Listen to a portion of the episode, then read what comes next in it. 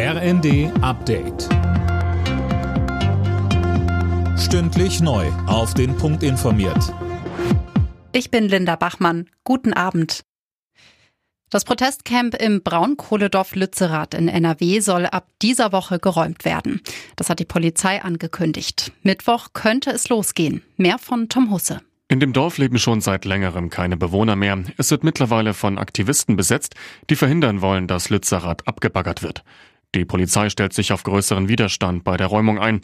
Es gebe zahlreiche besetzte Gebäude und Barrikaden, so Einsatzleiter Wilhelm Sauer. Nachdem die Proteste in letzter Zeit weitgehend friedlich verlaufen waren, wurden Polizisten gestern nach einem Konzert in Lützerath mit Steinen beworfen. Im Zusammenhang mit dem Terrorverdachtsfall in Castrop-Rauxel haben die Ermittler bisher keine Giftstoffe gefunden.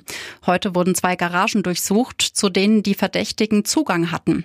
Die beiden Männer sollen einen islamistisch motivierten Anschlag mit Cyanid und Trizin geplant haben.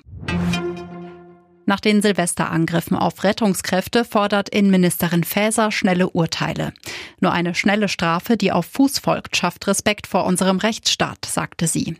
Die bestehenden Strafmöglichkeiten müssen außerdem konsequenter genutzt werden, so Faeser weiter.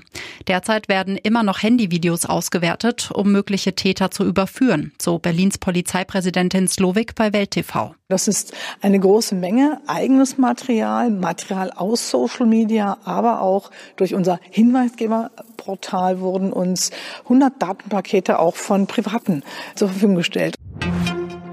Thomas Müller will auch weiter für die Fußballnationalelf auflaufen. Nach dem Aus bei der WM in Katar hatte er in einem TV-Interview einen möglichen Rückzug angedeutet.